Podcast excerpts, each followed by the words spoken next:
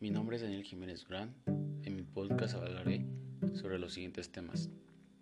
Flujo de energía, ciclos biogeoquímicos y diversidad. Flujo de energía. La energía para la mayoría de los ecosistemas es el sol, que es la fuente de calor.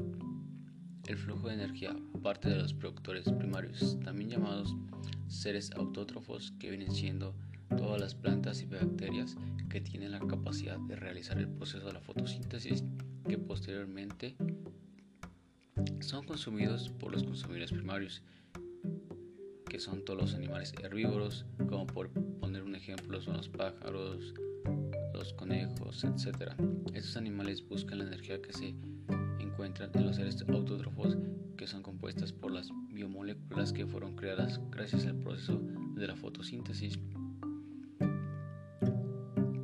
estos son consumidos por los consumidores secundarios, que vienen siendo todos los seres carnívoros.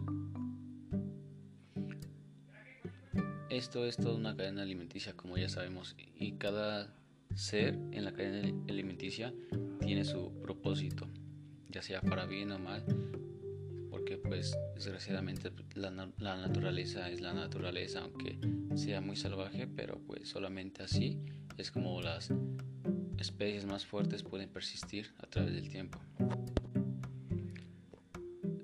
Ahora les hablaré sobre el siguiente tema, ciclos biogeoquímicos. Como ya sabemos, existen varias categorías de estos ciclos. Son tres. Biológica, porque participan varios organismos, como lo son los microorganismos, organismos vegetales y animales la geológica, porque influyen factores abióticos como lo son el suelo y el aire,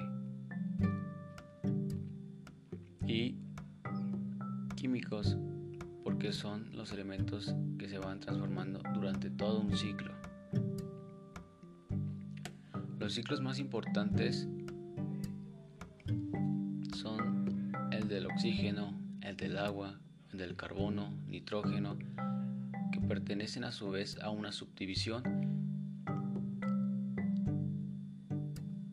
Estas ciclos pertenecen a la subdivisión de nutrientes gaseosos o atmosféricos que son administrados por las reservas atmosféricas son distribuidos de manera amplia y rápida. Y la subdivisión de, los ciclos del fósforo y del azufre, que pertenecen a la subdivisión de los nutrientes sedimentarios que se encuentran en las reservas del suelo y estos ciclos son de manera lenta. Aquí el ciclo del azufre pertenece al gaseosos y al sedimentario ya que intervienen en la atmósfera y en el suelo.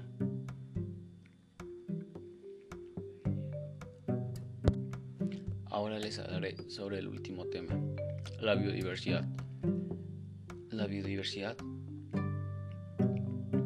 está conformada por todas las plantas y animales y algas, hongos y bacterias, protozoarios que se encuentran en un determinado lugar geográfico interactúan con el medio ambiente. Es por eso que la conformación de la palabra biodiversidad, bio significa vida, diversidad, variedad, y esto lo podemos interpretar como la variedad de vida que existe en un ecosistema. La biodiversidad está sujeta a varios factores como lo son los nutrientes que se encuentran en el agua, en el suelo, disponibilidad de alimentos, radiación, humedad y los distintos climas. A través de mucho tiempo los seres vivos han atravesado por distintos procesos como lo son las adaptaciones, selección y evolución. Aquí, como sabemos, los dinosaurios dejaron de existir por la selección natural, aunque obviamente son cosas que en la naturaleza solamente pasó una vez. Y otros ejemplos podrían ser los animales que han evolucionado en distintas especies, como lo podría ser el cocodrilo y el y el caimán yo creo que todo, todos los temas que he mencionado tienen mucha relación, ya que pues en sí todo es como una cadenita, ¿no? Que si irrumpes en un, en un lapso, se va a ver perjudicado en, en, en otro posteriormente. Como ya sabemos, la biodiversidad hoy en día pues ya cada vez es menor por, por, por el clima, por muchas cosas y desgraciadamente pues se va acabando y no nos estamos dando cuenta, al menos algunas personas. Y en sí me gustó mucho estos temas, fue por eso que los escogí. Gracias.